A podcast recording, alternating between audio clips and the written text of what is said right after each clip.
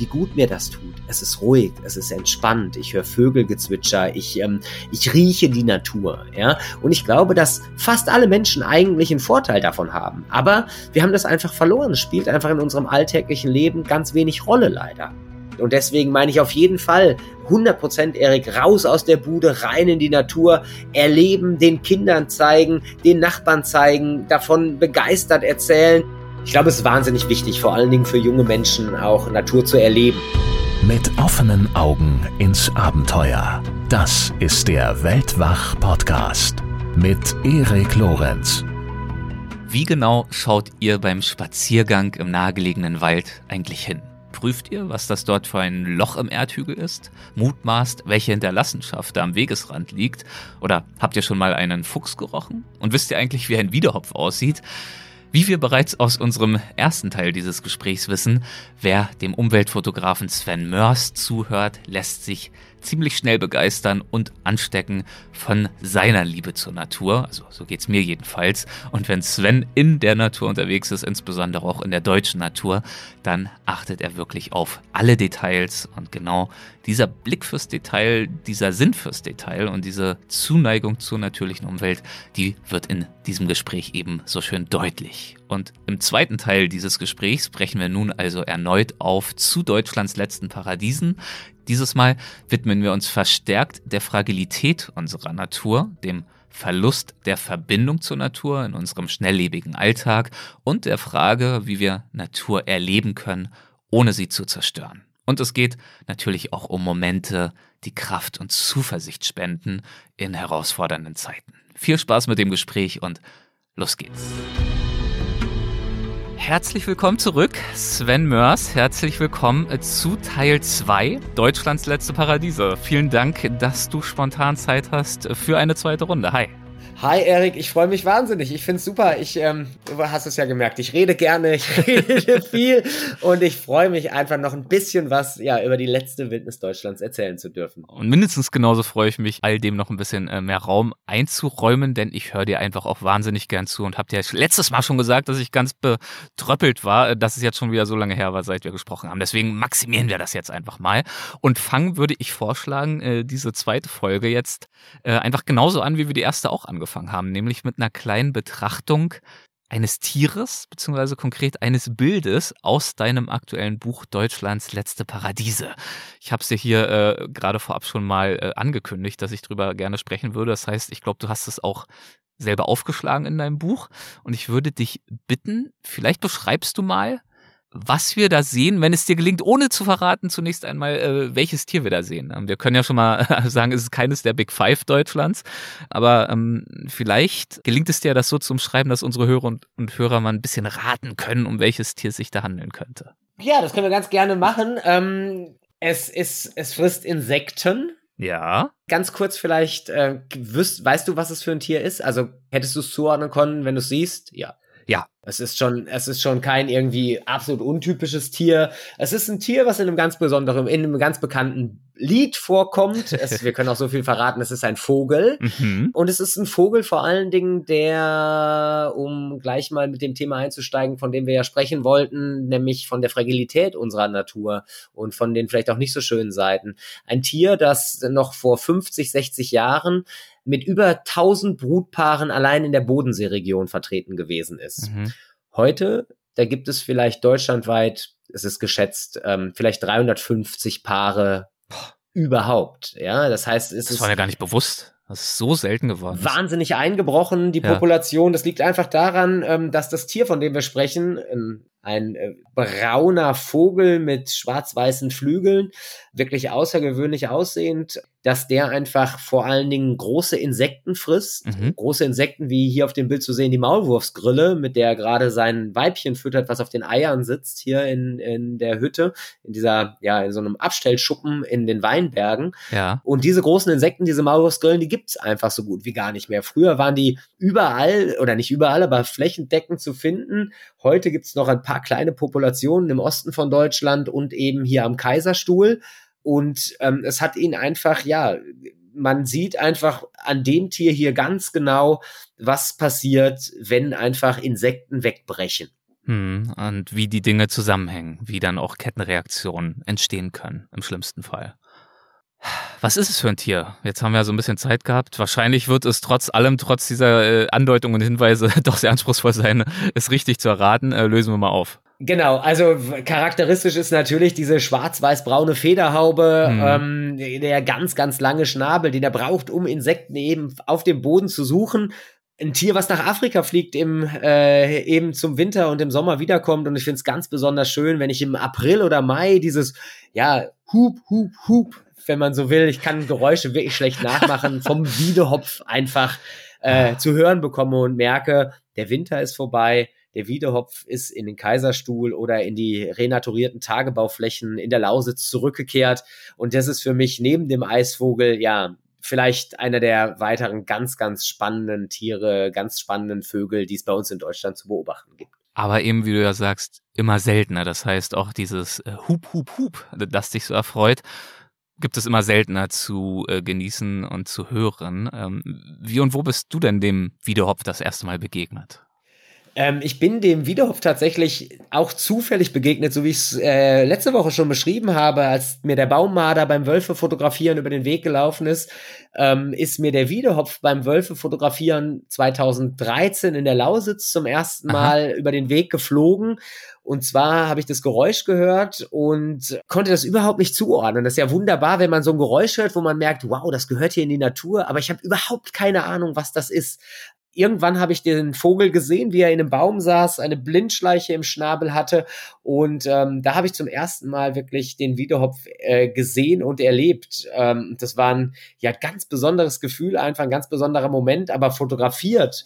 Hier im Buch habe ich ihn dann vor allen Dingen äh, am Kaiserstuhl an in einer absolut landwirtschaftlichen genutzten Region. Mhm. Ja, also nicht platte, monotone Landwirtschaft wie in vielen anderen Bereichen, Mais bis zum Horizont, sondern Weinanbaugebiet, von uns Menschen gerne als wahnsinnig attraktive Landschaft wahrgenommen. Das ist sie ja auch. Hügel, sanfte Hügel, die sich die Rheinebene entlang schmiegen aber eben kein Bioanbau. Also natürlich partiell schon, aber erstmal kommerzieller Weinbau, Pestizide, die eingesetzt werden, Maschinen, die das Ganze bearbeiten. Und dennoch sind dort viele Insekten unterwegs, denn der Wiedehopf ist ein Tier, was dort Insekten frisst, aber wir haben Bienenfresser, die Insekten fressen, wie der Name schon sagt. Wir haben Gottesanbeterinnen, wir haben ähm, die Smaragdeidechse, die alle fressen Insekten und trotz dieser intensiven Landwirtschaft ist da am Kaiserstuhl noch so viel, ja, ich nenne es exotische Tiere, obwohl es natürlich heimische Arten sind, aber sie sehen halt immer exotisch aus.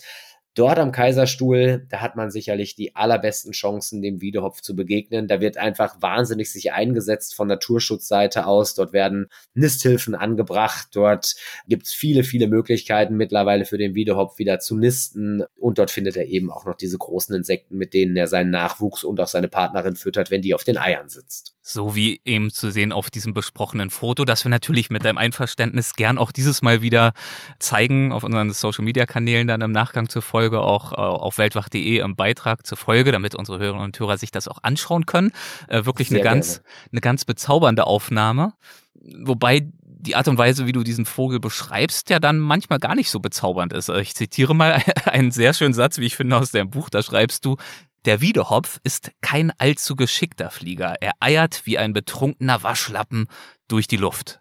Das ist natürlich nicht sehr nett. Also wenn der arme Wiedehopf das liest, ähm, weiß ich nicht, wie er sich da fühlt, oder? Ja, aber das muss man tatsächlich so sagen. Also es kommt einem wirklich so vor und das kommt mir sehr entgegen. Der, ne, also der ist halt ungelenkig nicht. Ich meine, er ist ein, ist ein Flieger so, ne, aber er hält ja. sich viel am Boden auf und er wirkt ja immer so ein bisschen, der ist ja auch einfach nicht so grazil mit so schönen spitzen Fe äh, Flügelenden wie der Bienenfresser, der durch die Luft fliegt.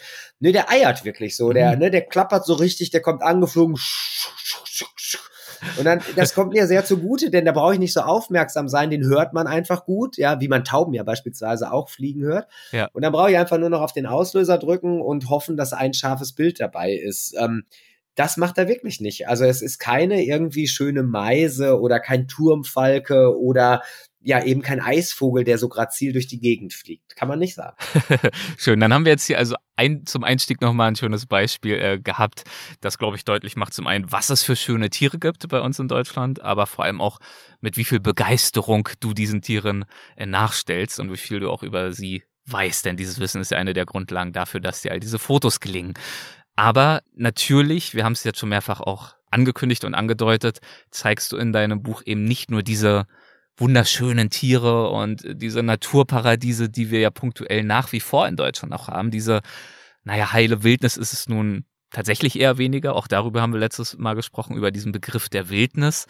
Äh, sondern du thematisierst in deinem aktuellen Buch Deutschlands letzte Paradiese eben auch die Bedrohungen. Du thematisierst die Zerstörung äh, dieser Paradiese. Deswegen ähm, zum Einstieg dazu mal die Frage, was war dir diesbezüglich wichtig aufzuzeigen, was, naja, was die Bedrohung und die zum Teil eben weniger paradiesischen Zustände anbetrifft?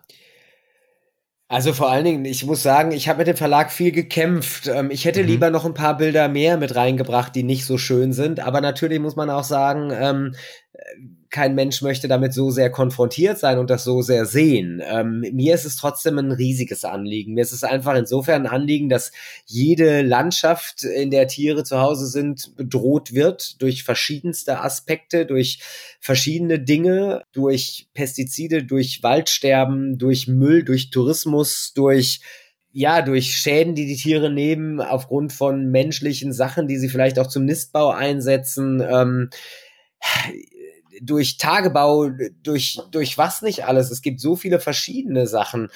Und durch, durch Hochwasser äh, werden Lebensräume zerstört. Wie war deine Frage nochmal, Erik? was dir wichtig ist, aufzuzeigen über diese Bedrohung? Was möchtest du vermitteln? Warum hast du dich überhaupt dazu entschieden, all das ähm, mit aufzunehmen und dem auch so deutlich, so explizit Raum zu geben? Genau, also was mir ein ganz großes Anliegen ist, ich glaube, es macht überhaupt keinen Sinn, mit dem Zeigefinger zu sagen, macht das nicht. Ja, schmeißt keinen Müll weg, fahrt da nicht hin, fahrt weniger Auto, geht da nicht hin, ähm, erlebt das nicht. Ich glaube, es ist wahnsinnig wichtig, vor allen Dingen für junge Menschen auch Natur zu erleben. Ja, und ich kann mhm. das nur bei mir sehen. Ich glaube, ich würde nicht so sehr mit der Natur irgendwie in einer guten Verbindung stehen, wenn man so will, wenn ich nicht Käfer gefangen hätte, wenn ich nicht hautnah Natur erlebt hätte, wenn ich nicht durch den Wald gerannt wäre, Tiere gestört hätte dabei auch als, mhm. als Kind, aber eben auch Tiere angefasst habe. Und ähm, jetzt muss ich mal ganz kurz gucken, wer es gewesen ist. Ich glaube, wenn mir nicht alles täuscht, Josef Settele, der gesagt hat, wir haben ähm, der Natur unseren größten Verbundeten geraubt, als wir verboten haben, dass Tiere angefasst werden, nämlich die Kinder und Jugendliche, die Neugier der Kinder und Jugendliche. Und ich glaube, das ist wichtig, für Natur zu sensibilisieren und deswegen eben auch zu zeigen, was die Folgen sind, aber eben auch ganz klar dafür zu animieren, Natur zu erleben. Das ist erstmal der ganz, ganz große, der wichtigste Aspekt, den ich habe, Natur zu erleben. Und ich würde nie jemanden sagen, lass das geht da nicht hin. Ich mhm. gehe genauso dahin, ich störe genauso, ich bin genauso Teil aller Leute, die die Natur erleben wollen.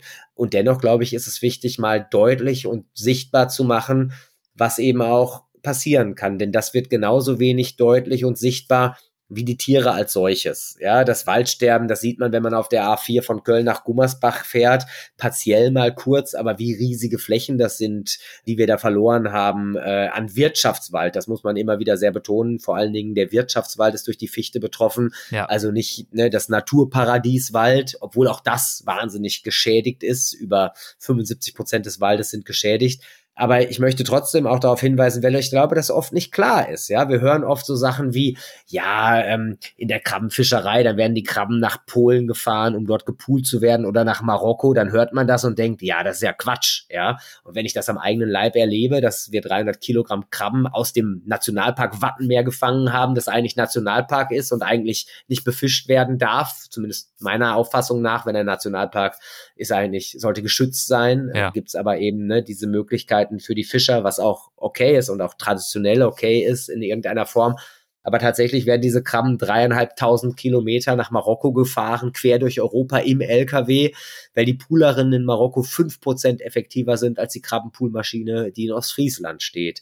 Und ich glaube, das weiß keiner. Das, mhm. das wissen wir alle nicht, was das bedeutet. Wir sehen nicht die unschönen Seiten. Wir sehen nicht, was, was Geisternetze im Meer machen, wenn man nicht die Kegelrobbe zeigt, die das Geisternetz vielleicht um den Hals hat.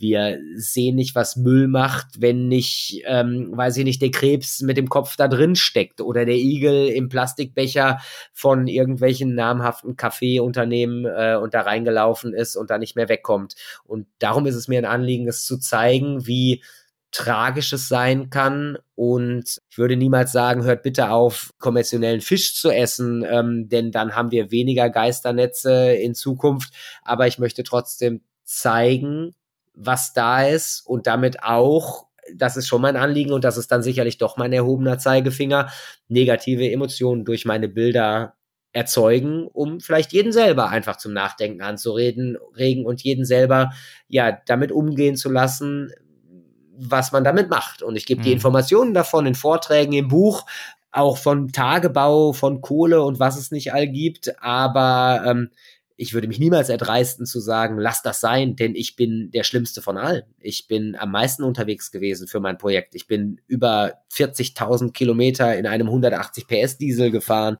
um diese Bilder aufzunehmen. Ähm, denn man muss sagen, in der Lausitz um 5 Uhr morgens fährt kein öffentlicher Bus dahin, wo ja. ich hin muss.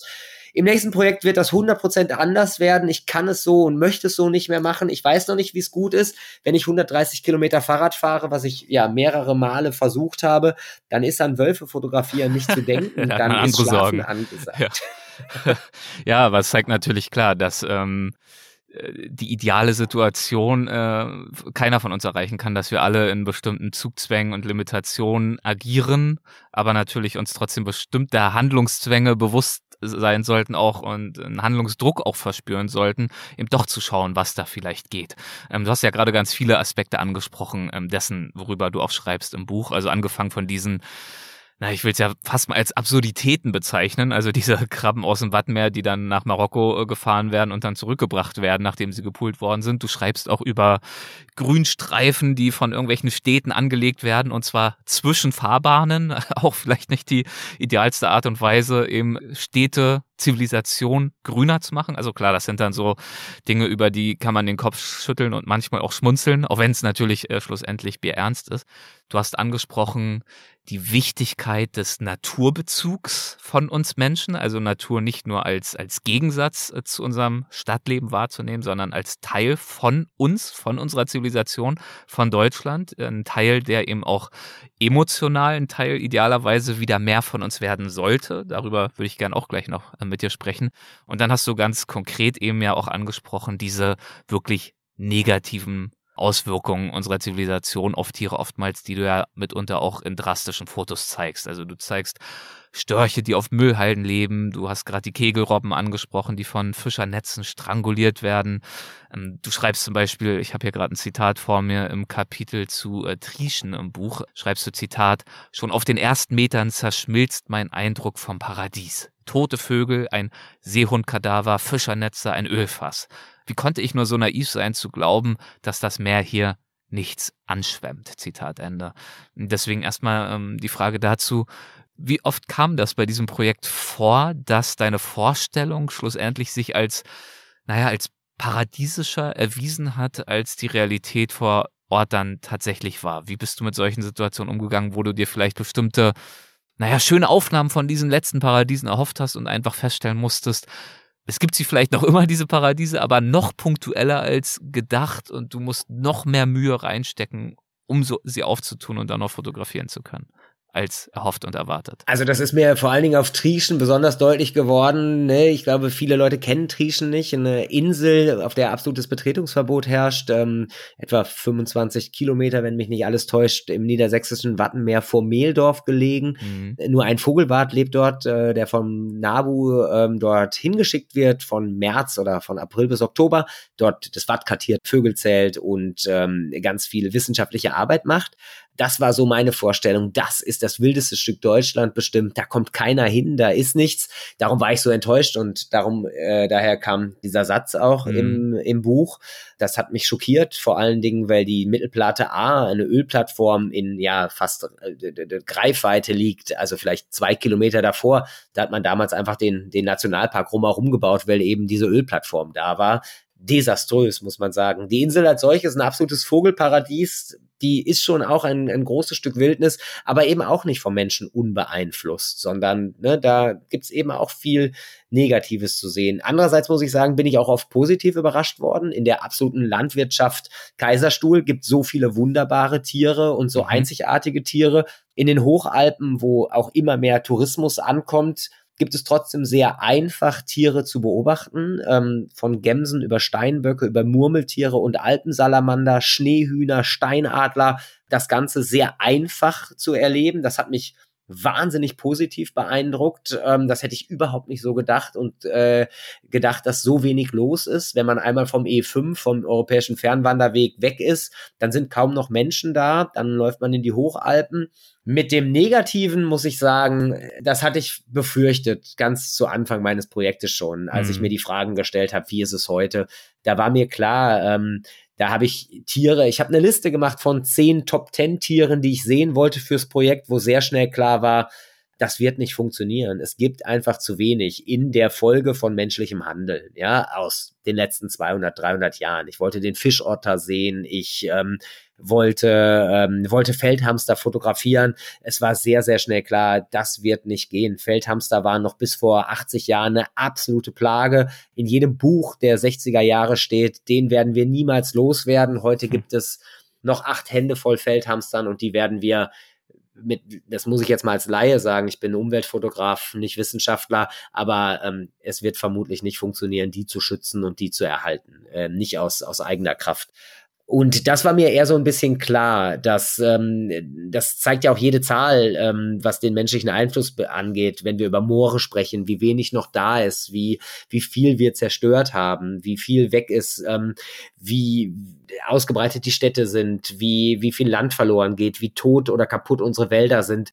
Da habe ich schon mal so eine grundpessimistische Stimmung eingenommen, um ja. einfach nicht so sehr enttäuscht zu werden, ja und ähm, bin dann immer wieder tatsächlich deswegen aber, glaube ich, auch positiv überrascht worden. Aber, das muss man schon sagen, emotional ist mir das schwerer gefallen, als ich gedacht hätte, ähm, wenn man das erste Mal irgendwie in Lützerath vorm Tagebau steht und in dieses Loch reinguckt oder vielleicht noch als krasseres Beispiel ähm, die unmittelbare Folge letzten Endes vom Klimawandel, von der menschengemachten Erderwärmung, nämlich massive Hochwasser, wie zum Beispiel im Ahrtal 2021 im Juli, als in, in Rheinland-Pfalz und in Nordrhein-Westfalen wirklich verheerende Regenfälle dafür gesorgt haben. Und ich dort gestanden habe als, als Journalist und ja, meine Drohne über das zerstörte Schuld geflogen habe, das war schon äh, ein wirkliches Gefühl, was alles andere als schön war und mhm. wo ich mhm. gemerkt habe, hollala, ähm, es lässt sich einfach auch nicht wegignorieren und ich bin absolut Teil des Problems bei dieser Hochwasserkatastrophe in NRW 2021, da hast du ja auch, glaube ich, lange überlegt, ne, ob du tatsächlich hinfahren sollst, um diese Fotos zu machen. Das ist natürlich auch eine, eine emotionale Überwindung wahrscheinlich. Nun möchte man auch äh, nicht noch zusätzlich den Menschen dort zur Last fallen und so weiter, aber du schilderst äh, ja auch im Buch, dass wahrscheinlich äh, kaum eine Landschaft so sehr unter der Industrialisierung gelitten hat, wie eben Flussauen, also durch Begradigung, Uferbebauung, die Umwandlung äh, von Auenwäldern, Abwasserleitungen, Kühlwassernutzung, das beschreibst du alles, also all diese Naturvergehen, die dann in Kombination mit dem Klimawandel eben auch zu solchen Ergebnissen führen. Ja, das muss man sagen, ne? Ich meine, wenn man das genau betrachtet, machen wir wahnsinnig beknackte Sachen, ey. Wir bebauen das Ufer immer näher. Wir nehmen ja Flächen weg, Auenwälder weg, wo Wasser hin kann eigentlich, ja, wenn Hochwasser kommt, weil dann haben wir kein Problem, wenn das Wasser in die Auenlandschaften fließt, ja, dann stehen die Apfelbäume unter Wasser, die, die, die Weiden unter Wasser und stattdessen irgendwie begradigen wir die Flüsse, machen immer engere Korsette, ähm, ne, Betonkorsette und dahinter bauen wir Hochwasserschutzanlagen und Auffangbecken, ja, die es einfach vor 200 Jahren gegeben hat, weil der Fluss sich das selber gemacht hat. Ja, ähm, hier keine drei Kilometer entfernt im Nippeser Tälchen, da hat früher bei Hochwasser der Rhein gestanden. Heute hm. stehen da 40.000 Haushalte zwischen und die kriegen natürlich nicht alle, sondern ein bisschen bildlich gesprochen nasse Füße, wenn der Rhein äh, über die Ufer geht. Und so machen wir sehr skurrile Sachen, finde ich. Also gerade mit den Flusslandschaften und die sind natürlich ja unmittelbar bei allen Sachen betroffen. Das durch die ganze Dürre der letzten Jahre ist der Boden so verdichtet, kann kein Wasser aufnehmen. An den Hängen wachsen keine Bäume mehr, weil die alle tot sind die Regenfälle werden häufiger, da sind sich alle Expertinnen und Experten einig. Das warm, die warme Luft kann immer mehr Regen aufnehmen und dann kommt das zu so dramatischen Ereignissen und das haben wir in der Oderflut erlebt, das haben wir jetzt im Ahrtal erlebt und das wird schlimmerweise einfach nicht die letzte Flut gewesen sein, die auf uns zukommen wird. Ja, also das sind äh, beispielhafte negative Entwicklung. Ähm, Klimawandel ist natürlich nochmal ein riesiges Thema für sich, aber ähm, diese, diese Entwicklung, du hast ja in vielerlei Weise angesprochen, Mülldeponien, Tagebau, irgendwelche Geisternetze, Ölplattformen und so weiter und so fort. Dann kann man auch weiterreden, Überfischung, ähm, Wälder, die äh, vernichtet werden. Nun ist es natürlich wahnsinnig komplex, wenn ich dich jetzt fragen würde, warum kriegen wir als Menschen das nicht besser hin? Ähm, da könnte man ewig diskutieren über wirtschaftliche Gründe, zivilisatorische Gründe, Wachstumsphilosophien äh, unserer Wirtschaftsform und so weiter und so fort. Ein Aspekt dessen, äh, auf den du dich immer wieder beziehst und dich vorhin auch schon äh, bezogen hast, warum es uns ähm, als Gesellschaften mitunter vielleicht auch schwerfällt, gegenzusteuern, ist, dass uns, naja, ein Stück weit auf individueller Ebene vielleicht auch die Beziehung, die persönliche Beziehung, das persönliche Verhältnis zur Natur und auch unser Verständnis dafür abhanden gekommen ist, dass Natur etwas ist, was gar nicht mehr äh, oft und wirklich Teil unseres Alltags wird und ist und ähm, wodurch uns auch, naja, Wissen abhanden gekommen ist über die Natur, die Natur richtig zu lesen, zu verstehen, äh, wie Tiere ticken, mitzubekommen, wo vielleicht auch was schiefläuft und was mangelhaft ist. Also diese Entfremdung. Und ähm, in deinem Buch zitierst du tatsächlich auch eine Naturbewusstseinsstudie. Da wird gesagt oder geschrieben oder ermittelt, dass 43 Prozent der deutschen Bevölkerung wohl offenbar davon überzeugt sind, dass die Artenvielfalt abnimmt. Und du fragst dich dann im Buch, naheliegenderweise, die Frage würde ich mir aufstellen, und der Rest? Also, was ist mit den restlichen fast 60 Prozent der Bevölkerung? Die sind dann offenbar nicht der Meinung oder haben zumindest nicht das Bewusstsein, dass die Artenvielfalt abnimmt, äh, was ja aber definitiv der Fakt ist. Deswegen die Frage, wie erklärst du dir diese niedrige Zahl, die ja ganz klar eine eklatante Fehlwahrnehmung der Wirklichkeit darstellt? Das ist eine ganz, ganz gute Frage. Ne? Das ist, also ich habe tatsächlich, glaube ich, schon in der Kinder- und Jugendpsychiatrie früher erleben müssen, dass ein Bewusstsein für die Natur wirklich sehr, sehr, sehr gering geworden ist. Also unter Jugendlichen, aber auch unter Erwachsenen die Leute sehen keinen Benefit dadurch. Ähm, es ist irgendwie, es, es gibt nicht mehr das, was unsere Großeltern gehabt haben, die wirklich ja auch mit der Natur gelebt haben. Mein Opa war, war Landwirt, der musste in den Himmel gucken, um zu sehen, ähm, wie wird das Wetter morgen? Fahre ich die Ernte ein oder was mache ich? Ja, heute gucken wir auf eine App und sagen, ich gehe nicht vor die Tür, weil es soll gleich regnen. Mhm. Also ich meine, ähm, das finde ich einfach wahnsinnig schräg, ja. Und davon gibt's viele. Ich weiß nicht, ob das Bequemlichkeit ist, ob das was auch immer ist, weil ich glaube tatsächlich, dass es, ich behaupte einfach mal, dass es, wenn ich Leute mit in die Natur nehme, ja, egal wen, ja, den gestressten Banker, den, ähm, den Porsche-Fahrer, den, wer auch immer, ja, ich glaube, dass fast jeder einen Benefit hat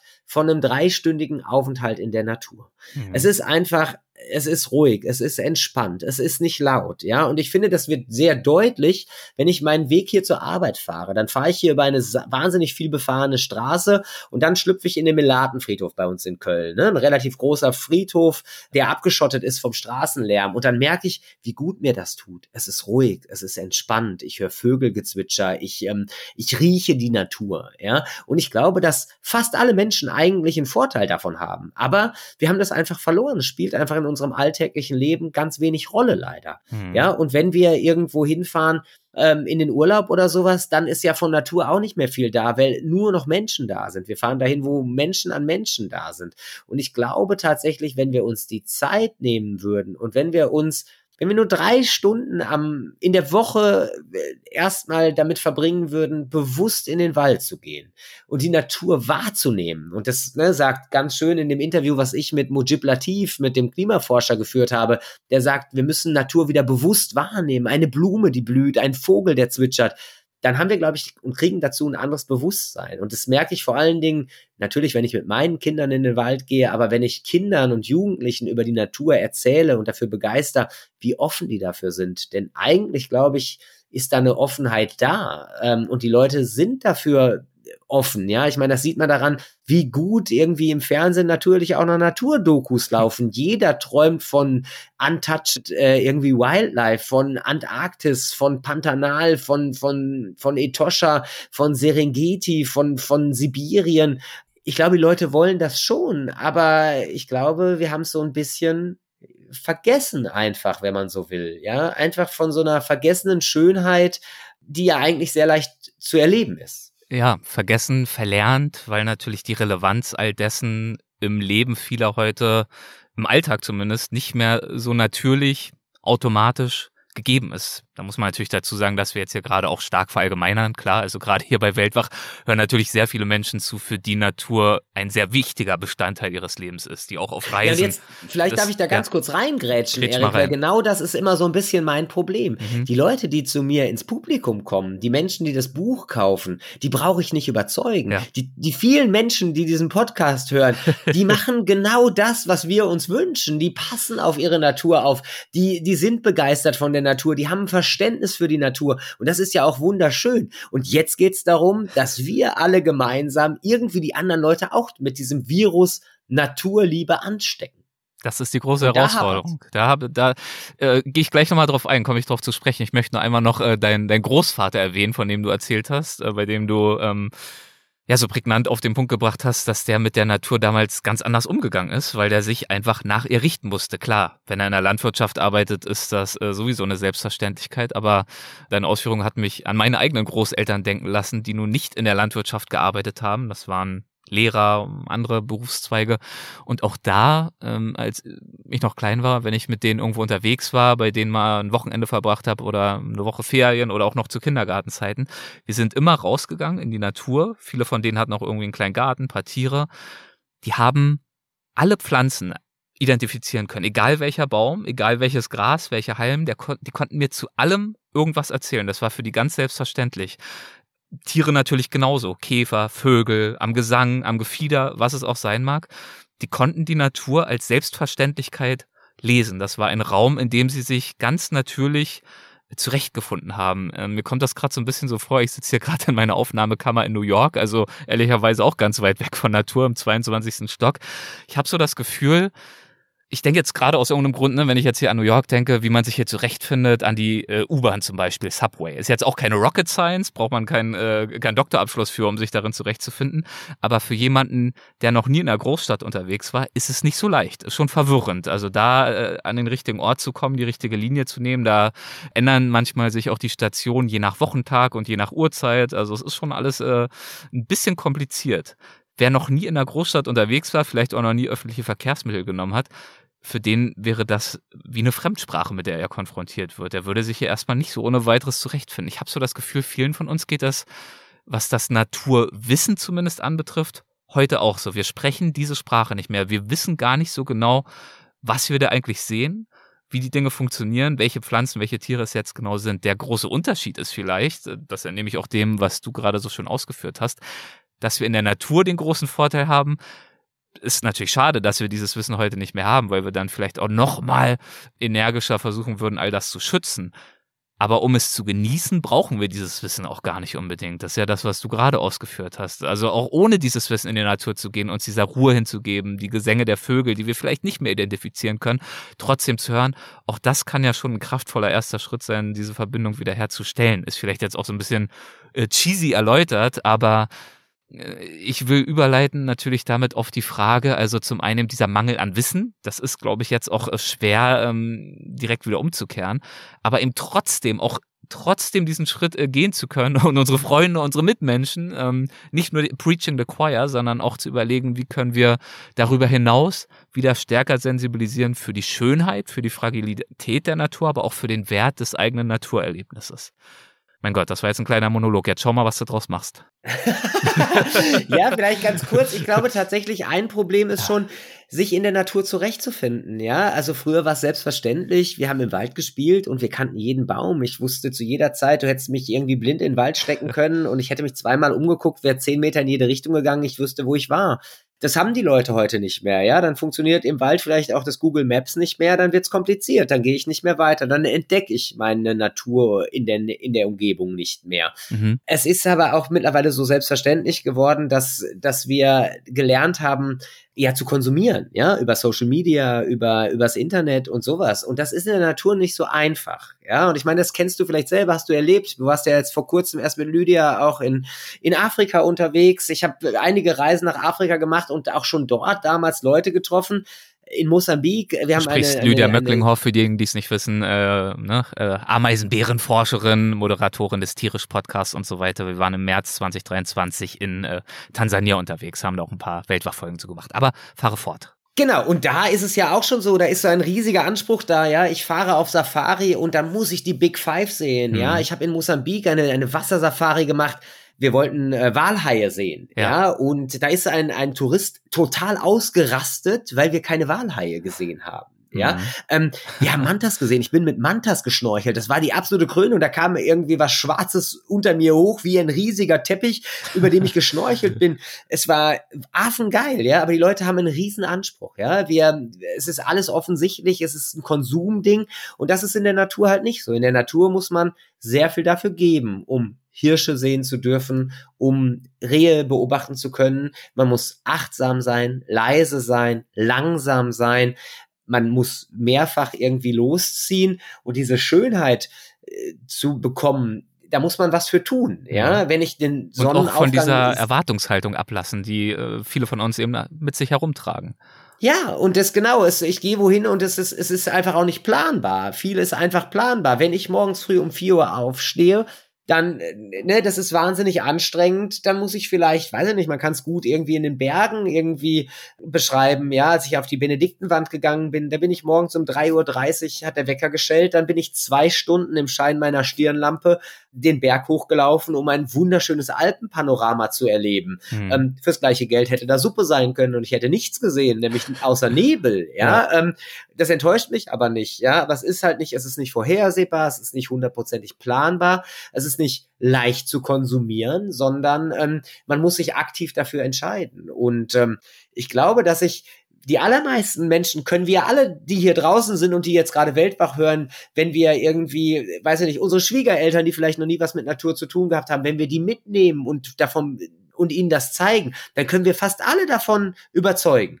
Aber ich glaube, wir müssen die Leute erstmal bequatschen, mitzukommen, das Positive erstmal erzählen und aber auch gleich dafür sorgen, hey, seid bitte nicht enttäuscht, wenn wir den Wiedehopf, die Kegelrobbe oder den Steinbock eben nicht beim ersten Mal sehen freut euch, dass wir einen, einen, ganz ruhigen und entspannten Tag in der Natur hatten. Und das Problem ist, glaube ich, tatsächlich, dass das für mich so selbstverständlich ist. Für mich ist so mhm. selbstverständlich, in der Natur unterwegs zu sein, Tiere zu sehen, achtsam zu sein, langsam zu sein. Und ich setze einfach voraus, dass andere Leute das auch so haben. Und das ist eben einfach nicht so. Da ist ganz viel verloren gegangen und ganz viel eben nicht da. Ich habe bei meinem ersten Buch mit dem Verlag gesprochen und da hat der Verlagschef gesagt, ja, wir müssen hier die, die Namen unter die Tiere schreiben. Und da habe ich gesagt, ey, sorry, wir müssen da nicht drunter schreiben, Amsel mit Wurm. Und da guckt er mich an und sagt, ach, das ist eine Amsel. Und da habe ich gedacht, der wollte mich verarschen einfach, ja. Mhm. Ähm, der konnte keine Amsel bestimmen. Und das fand ich erschreckend. Und das hätte ich einfach nicht gedacht. Ja, und mhm. ich glaube, wir müssen weiterdenken, wir Leute, die sich in der Natur, mit der Umwelt, mit dem Klima auseinandersetzen, ich glaube, wir sind eine kleine Bubble und ich glaube, das vergessen wir leider oft. Also ich kann nur von mir reden, ich vergesse das oft. Und ähm, es gibt da draußen ganz, ganz viele Leute, die nicht dieser Bubble angehören und vielleicht verurteile ich die sogar ein bisschen. Jedenfalls denke ich die oft nicht mit. Und ich mhm. glaube, das ist das Erste, was sich ändern muss bei mir. Ich muss die Leute mitdenken, die nicht in meiner Bubble sind. Und bei denen muss ich gucken, bin ich in der Lage, die irgendwie zu begeistern. Zugleich gibt es natürlich, äh, haben wir jetzt schon mehrfach angesprochen, äh, viele Menschen, die schon begeistert sind. Und ähm, in der Tat fotografierst du ja nicht nur Tiere, wenn auch vor allem, sondern mitunter auch mal Menschen, du fotografierst sie dabei, wie sie Tiere fotografieren. Also Stichwort Naturfotografie, die sich ja in den letzten Jahren auch weiterentwickelt hat, mehr Zulauf ähm, erfahren hat, so dass du manchmal auch ähm, an besonderen Orten gar nicht unbedingt immer alleine bist. Wie gesagt, oft natürlich schon. Ähm, und das deutet ja auch auf, naja, einen gewissen Zwiespalt hin, den es vielleicht auch insgesamt gibt, nämlich dass wir einerseits jetzt gerade auch im Gespräch zu mehr Naturerlebnissen aufrufen wollen, mehr Menschen in die Natur bringen wollen. Und andererseits dann aber natürlich äh, traurig sind, wenn wir dabei zu erfolgreich sind oder zumindest wenn es sich äh, zu sehr konzentriert und dann irgendwo schlimmstenfalls zu Massenaufläufen kommt. Ähm, was würdest du dir wünschen? Wie kriegen wir eine gute Balance hin? Muss es überhaupt eine Balance geben? Oder würdest du erstmal per se sagen, kommt Leute, raus aus der Bude rein in den Wald mit euch? Ich glaube tatsächlich, ne, natürlich, ich mache mich ein bisschen darüber lustig, aber natürlich deswegen, weil ich Part of the Game bin. Ich gehöre dazu, wenn ich am DAS stehe und dort 30 Leute, also mehr Teleobjektive zu sehen sind als Hirsche. ähm, ne, das ist, das, das ich zeige nicht das Problem auf, ich bin das Problem. Ja, mhm. das ist genauso, ähm, wenn Aber ist es wirklich ein Problem, kann man sich ja auch wieder fragen. Also wann ist es ein Problem, wäre vielleicht eher die Frage. Genau, und das ist, das ist der andere Punkt. Ich glaube, jeder, der da draußen ist und der von der Natur berichtet, ist wertvoll. Ja, ich glaube, das ist wahnsinnig wichtig, dass das Multiplikatoren sind. Ich möchte jeden dazu animieren, rauszugehen. Natürlich verrate ich hier keinem, wo man die Wölfe findet oder sonst was, aber ich möchte trotzdem ähm, ne, dafür, dafür werben, auf die Benediktenwand zu gehen, in, zur Kempner Hütte zu laufen, um Alpensalamander und Steinböcke zu sehen, in die Lausitz zu reisen, um sich Bergbaufolgelandschaften wie Grünhaus anzusehen, sich Kegelrobben auf Helgoland anzusehen. Auch da ist ne, viel schiefgelaufen und Zäune aufgestellt, aber ich glaube, jeder in der Natur ist wichtig und jeder, der davon redet, der andere Leute überzeugt, der sich einsetzt. Ich glaube, wir können nicht jeder, wir haben so eine Idealvorstellung, ich mache das große Ganze und ich kann was ändern. Ja, ich kann was ändern im Kleinen. Und je mehr Leute im Kleinen was ändern, desto besser. Und jeder soll das tun, was er kann. Ich glaube, es macht überhaupt keinen Sinn zu sagen, du musst das, das, das und das machen. Ja, ich esse immer noch Fleisch, ich fahre immer noch Auto. Ich versuche bewusster zu sein. Ich versuche mit meinen Fotos und meinen, meinen Vorträgen Geschichten zu erzählen. Ich versuche mich zu reduzieren. Ich, ich weiß, dass ich noch viele Sachen mache, die nicht gut sind. Ähm, aber jeder soll das tun, wo er eine Möglichkeit sieht. Und deswegen meine ich auf jeden Fall 100 Prozent, Erik, raus aus der Bude, rein in die Natur, erleben, den Kindern zeigen, den Nachbarn zeigen, davon begeistert erzählen.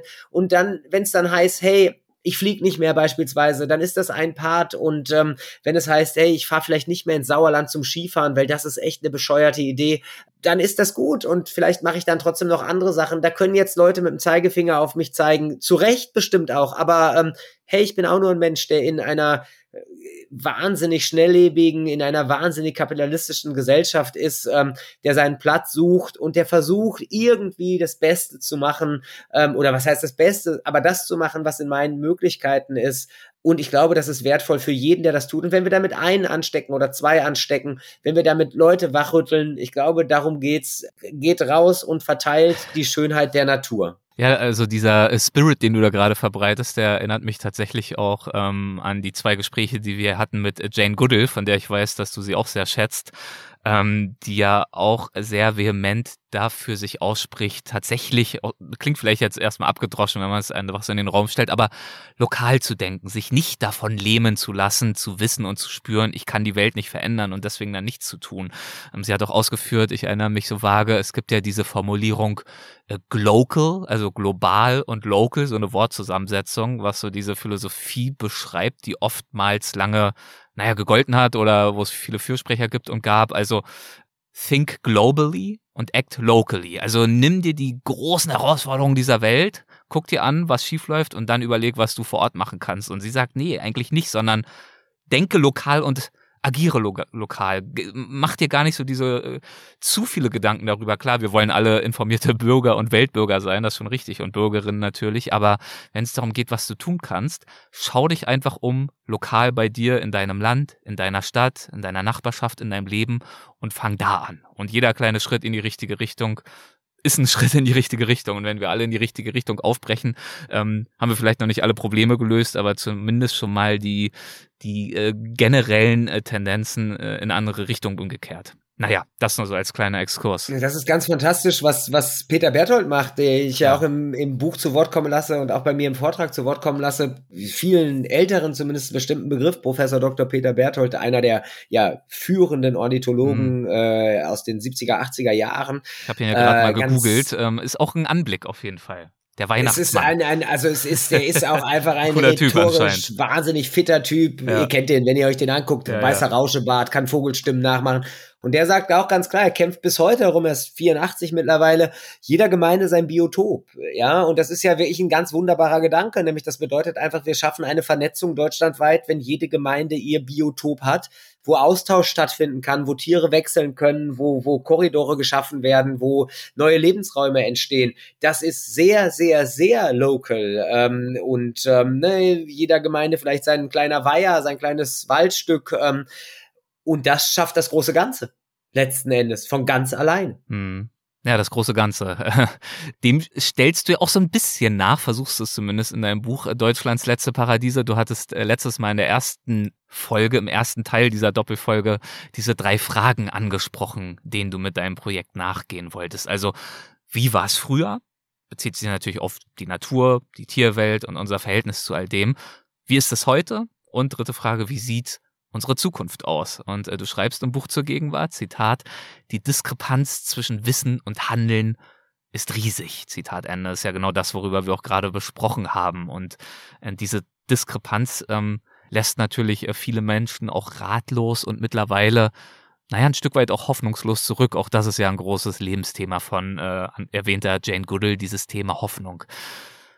Nun warst du unterwegs und hast eben viele auch dieser desaströsen Zustände selbst bezeugt, hast du ja vorhin ausgeführt, auch wenn du dich emotional schon versucht hast, vorab, vor Beginn dieses Projekts darauf einzustellen, um nicht zu, äh, zu sehr schockiert zu werden. Äh, trotzdem hast du sie bezeugt. Deswegen ähm, die Frage, ähm, wie sieht's bei dir momentan mit der Balance aus zwischen Ratlosigkeit, vielleicht sogar Resignation und Hoffnung und Kraft? Also ich bin tatsächlich am Ende des Projektes so ein bisschen auch ernüchtert gewesen. Ich mhm. habe ja mit wirklich vielen Leuten auch gesprochen. Ähm, was mich so ein bisschen wirklich ernüchtert hat, war das Interview mit Professor Dr. Mujib Latif, der ja wirklich ne, einer der führenden Klimaforscher ist, Präsident der Akademie der Wissenschaften.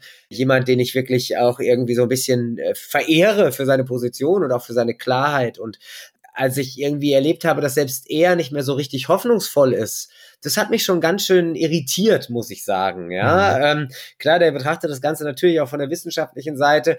Ich muss sagen, ich habe wieder eigentlich so einen ganz guten neuen Schwung gefunden und habe das Gefühl, egal wo ich hingucke, und da muss ich dir sagen, ganz ehrlich, also was da ausschlaggebend war, ich weiß nicht genau, ob das Datum stimmt, aber ich meine, es war der 13. Januar 2023, als ähm, in Lützerath viele, viele, viele tausend Menschen zusammengekommen sind, von denen ne, von dieser Versammlung wird sehr negativ in der Presse gesprochen. Ja, es war eine sehr, meiner Meinung nach, journalistische, desaströse Einschätzung, was da passiert ist. Ähm, ich glaube, alle, die man fragt, die dort gewesen sind, und das waren einfach keine ähm, Agro-Klimaaktivisten, sondern das waren in erster Linie Menschen wie du und ich, die ein Zeichen gesetzt haben, die ein Zeichen setzen wollten, so kann es nicht mehr weitergehen mit der Energiegeschichte. Wir brauchen eine Energiewende. Und ich glaube, dass es echt unschön irgendwie verwurschtelt werden worden. Was ich erlebt habe, waren wahnsinnige Emotionen von, ich weiß nicht wie vielen, von vielen tausend Menschen, die ich gesehen habe, als ich die Drohne gestartet habe und über die Menschen geguckt habe, über einen Protestzug, einen, einen, einen Demozug, über Menschen, über Hunderte, wenn nicht tausende Menschen, an denen, an, an deren Zelten ich vorbeigefahren bin, als ich morgens früh um vier Uhr dorthin gefahren bin, ähm, die dort bei beschissensten Verhältnissen und Wetter gekämpft haben, die dort eine fantastische Demo auf den Weg gebracht haben, die zu einem überwiegenden Teil meiner Meinung nach wahnsinnig freundlich waren. Und ich glaube, um da mal eben irgendwie, das muss ich mal loswerden, mhm. ähm, ja, dieser Zug hat sich verselbstständigt, diese Leute haben sich verselbstständigt in eine Richtung, die nicht geplant war, die nicht für die Demo freigegeben war, nämlich an den Rand des Tagebaus. Ähm, das hätte man meiner Meinung nach als Polizei sehen müssen. Es war ein Hubschrauber in der Luft. Man hätte sehen müssen, die Demonstration geht woanders hin. Da hätte man darauf reagieren müssen. Anders als ähm, der richtige Weg ist verlassen worden. Man hätte einfach sehen müssen, da läuft was aus dem Ruder und das hätte man irgendwie leiten müssen. Das ist meiner Meinung nach sehr schlecht gelaufen. Eine Woche vorher schon sind Leute zum Tagebau zur Kante gegangen, ähm, haben nur durch bloße Anwesenheit die Bagger für einen Moment stillgelegt. Das war ein für mich wahnsinnig emotionaler Moment, den ich da gesehen habe, wo ich beigestanden habe, wo wir mit den Kindern dort waren und erlebt haben. Viele Menschen haben einfach dafür gesorgt, dass die Kohle nicht mehr gefördert wird für einen kurzen Moment. Ähm, es war wahnsinnig gefährlich, dort an die Tagebaukante zu gehen, zweifelsohne. Aber dieser Moment hat mich wahnsinnig berührt. Junge Leute, alte Leute, mobile Leute, Leute im Rollstuhl, Leute mit dem, mit dem, äh, mit dem Rollator, die alle das gleiche Ziel hatten, nämlich zu zeigen, wir wollen nicht, dass Kohle weiter ausgebaggert wird und wir wollen, dass sich etwas verändert. Und ja, es waren sicherlich Leute dabei, die Steine geworfen haben, die Krawall gesucht haben, aber 95 bis 99,9 Prozent der Leute waren Menschen wie du und ich, die einfach zeigen wollten, uns interessiert das, was da draußen los ist, uns interessiert irgendwie die Umwelt, uns interessiert das Klima und wir wollen mit unserer Anwesenheit einfach zeigen, dass es uns nicht scheißegal ist. Und das hat mir eine extreme Hoffnung gegeben, hat mir eine extreme Hoffnung gegeben, in mein neues Projekt einzusteigen, in ja, mein Projekt mit dem Arbeitstitel Die letzten ihrer Art, die ersten ihrer Art. Und da habe ich wieder eine Menge Hoffnung getankt und bin wirklich guter Dinge da weggegangen und war berauscht von, von so vielen Leuten, berauscht auch von extremen Leuten wie Pimki und Brain, die da in diesem Keller verharrt haben. Das muss man nicht gutheißen. Man muss auch die Klimakleber nicht gutheißen. Das kann man sehen, wie man will. Aber mich berauscht das Ganze einfach, dass da ein wahnsinniger Wille ist, was zu verändern, ein wahnsinniger Wille, dafür aufmerksam zu machen, ein wahnsinniger Wille, auch zu zeigen, zu rütteln und Bewusstsein zu schaffen für eben Klima, für Umwelt und für unsere Natur im weitesten Sinne. Ein wahnsinniger Wille, der aber, wenn er, naja, fehlgeleitet ist jetzt schon eine sehr starke Wertung, aber wenn wir über die Klimakleber sprechen, die letzte Generation, schlimmstenfalls natürlich auch äh, gegenteilige Effekte erzielen kann, nicht wahr? Idealerweise brauchen wir ja eine gesellschaftliche Mehrheit, die mitgehen, die sich anstecken lässt, so wie du. Was glaubst du, ist dafür der richtige Weg? Also wo ziehst du persönlich die Grenze zwischen, ja, war vielleicht äh, äh zum einen der Berichterstattung nicht ideal, zum anderen hier und da in Ausnahmefällen ausgeartet, es waren aber Ausnahmefälle. Im Wesentlichen geht es um den Spirit, um das Engagement und um das Zeichen We Care. Ja, und wo, wo sehe ich den Weg? Natürlich da drin, in dem, was ich mache. Keine mhm. Frage. Ne? Ich möchte dafür begeistern. Ich möchte für Schönheit begeistern, für Einzigartigkeit begeistern. Ich möchte mit schönen Aufnahmen unserer heimischen Natur, mit, mit Eisvögeln im, im, im Tauchgang äh, oder im, im, beim Fischen, mit Hirschen, die sich im Gegenlicht bewegen, mit Kegelrobbenbabys mit, mit Welpen, äh, Wolfswelpen natürlich dafür begeistern, wofür es sich einfach lohnt, die Natur intakt zu halten. Ähm, ich möchte damit natürlich emotionale Geschichten erlebbar machen, die ich äh, stellvertretend auch erleben durfte das ist mein Weg, ähm, dafür zu werben und zu zeigen, Leute, guckt euch mal an, wie schön es ist, was es alles zu erleben gibt. Geht raus, ihr könnt das auch erleben. Sicherlich behaupte ich mal, dass 99 Prozent der Leute sich nicht 500 Stunden irgendwo hinsetzen möchten. Aber es ist erlebbar. Es ist erlebbar, wenn, wenn man durch die Görde läuft, wenn man durch die Lausitz läuft, dann besteht die Möglichkeit, dass man Wölfe sieht, wenn man aufmerksam guckt. Wenn man Blaubeer suchend im Juli durch die Görde läuft, die Welpen sind tagsüber unterwegs, dann ist das eine Zufallsbegegnung. Aber wenn man auf den Dars fährt, da fahre ich nächste Woche mit meinen Kindern hin, da kann man Hirsche bei der Brunft am helllichten Tag beobachten. Es gibt diese Sachen und das ist mein Weg. Und ich muss sagen, da möchte ich ganz kurz hinzufügen, also jetzt Stichwort äh, Wölfe in der Görde, ne? Kenny Kenner, unser guter alter Wolfsberater und so wenn man mit offenen Augen in diesen Gegenden unterwegs ist, also mir geht's zumindest so, wenn man auch ein bisschen sich vorher vielleicht mal beliest und so, selbst wenn man dann nur die Wolfslosung entdeckt, so ging's mir, mehr habe ich gar nicht gesehen, selbst das ist schon aufregend. Also wenn man die Spuren der Tiere entdeckt, wenn man irgendwas entdeckt, wenn man sozusagen den Blick und das Bewusstsein schult fürs Detail, ähm, so ging's uns äh, über Phasen auch in Tansania bei der ähm, Walking Safari, die wir da gemacht haben, da haben wir auch Zebras, Giraffen und so alles auch äh, gesehen live.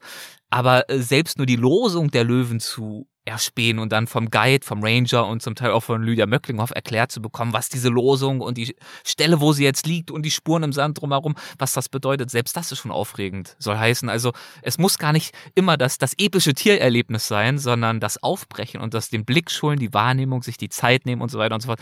Selbst das äh, bereitet schon Gänsehaut und unvergessliche Momente. Ich habe eine E-Mail bekommen von einem Leser meines Buches, der das Buch ganz am Anfang am 24. August gekauft hat und der hat mir geschrieben, vor zwei Wochen oder sowas, du, ich wohne im Westerwald und hier gibt's ja auch einen Wolfsrudel und ich bin losgezogen und ähm, ich habe auch nach, nach Wolfskacke gesucht und ähm, du kannst dir nicht vorstellen, wie sehr ich den ersten Haufen Wolfskacke abgefeiert habe. Und dann muss ich sagen, doch, ich kann mir das sehr wohl vorstellen, denn ich kann das tagelang machen und ich finde das wahnsinnig faszinierend. Und natürlich ist mein Wunsch auch Wölfe zu sehen, aber ja. hey, einfach zu erleben, ey, hier sind sie, hier, hier sind sie irgendwo. Und das merke ich an der Reaktion meiner Kinder, wenn, äh, wenn die das erleben, wie schön das ist und wie besonders das ist und was das für ein toller Moment ist. Auch wenn ihr jetzt vielleicht denkt, mein Gott, was ist das für ein verrückter Typ irgendwie, ähm, der sich mit Tierscheiße auseinandersetzt. Lydia hat ja auch schon flammende Appelle gehalten für Tierscheiße und die ganze Faszination dahinter. Von daher, du reißt dich ein in gute Gesellschaft, würde ich sagen. Sehr schön. Du.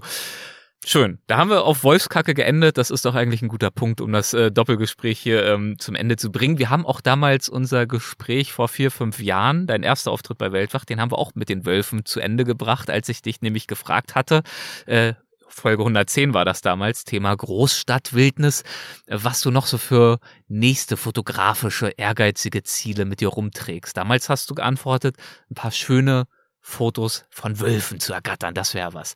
Ich stelle die Frage heute wieder. Ähm, was hast du vor fotografisch? Was möchtest du vielleicht auch naturerlebnistechnisch, aber bei dir geht es ja oft auch Hand in Hand. Was steht auf deiner Wunschliste?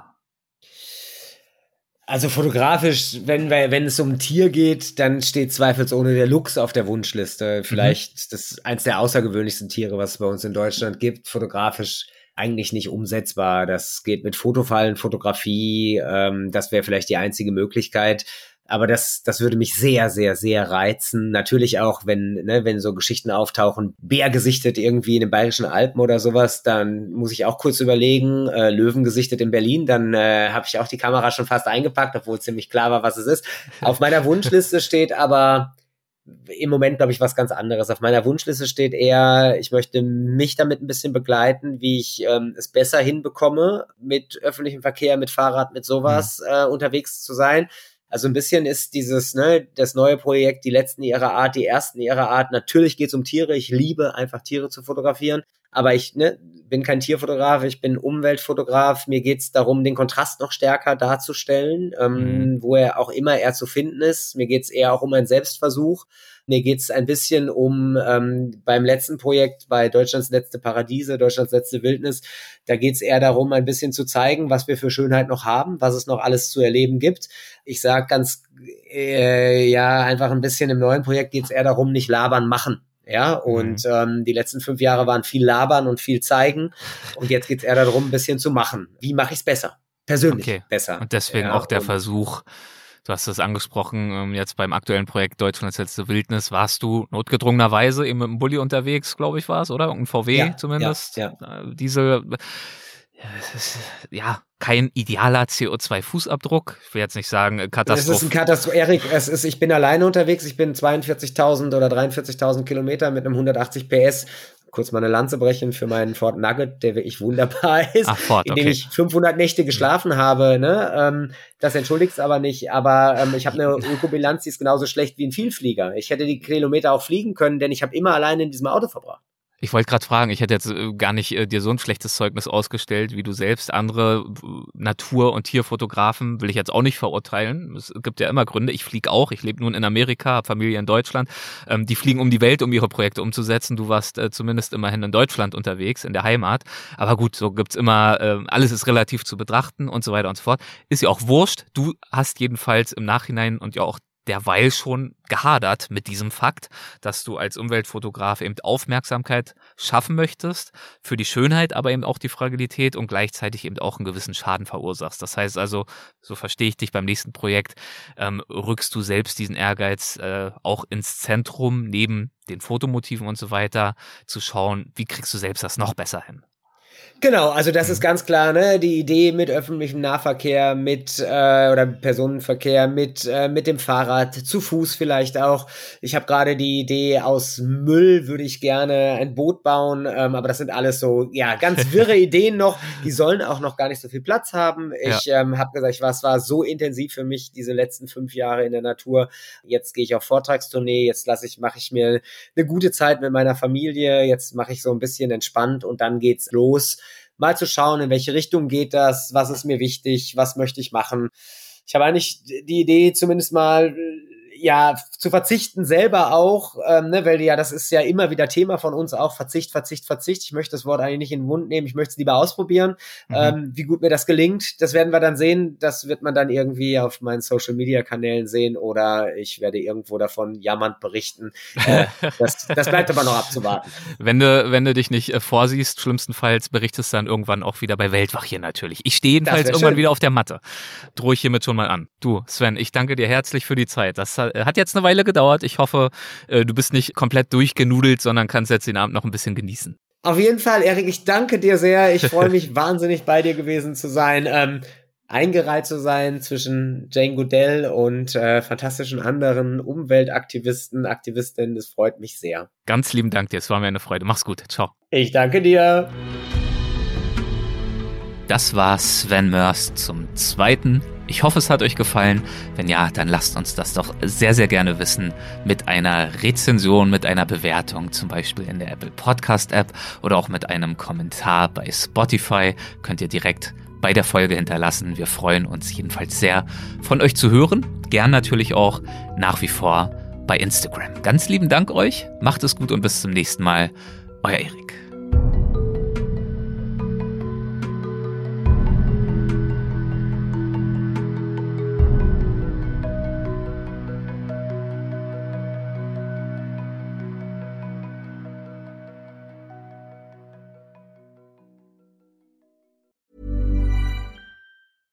Ever catch yourself eating the same flavorless dinner three days in a row?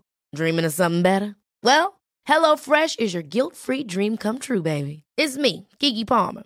Let's wake up those taste buds with hot, juicy pecan-crusted chicken or garlic butter shrimp scampi. Mm. Hello Fresh. Stop dreaming of all the delicious possibilities and dig in at HelloFresh.com. Let's get this dinner party started.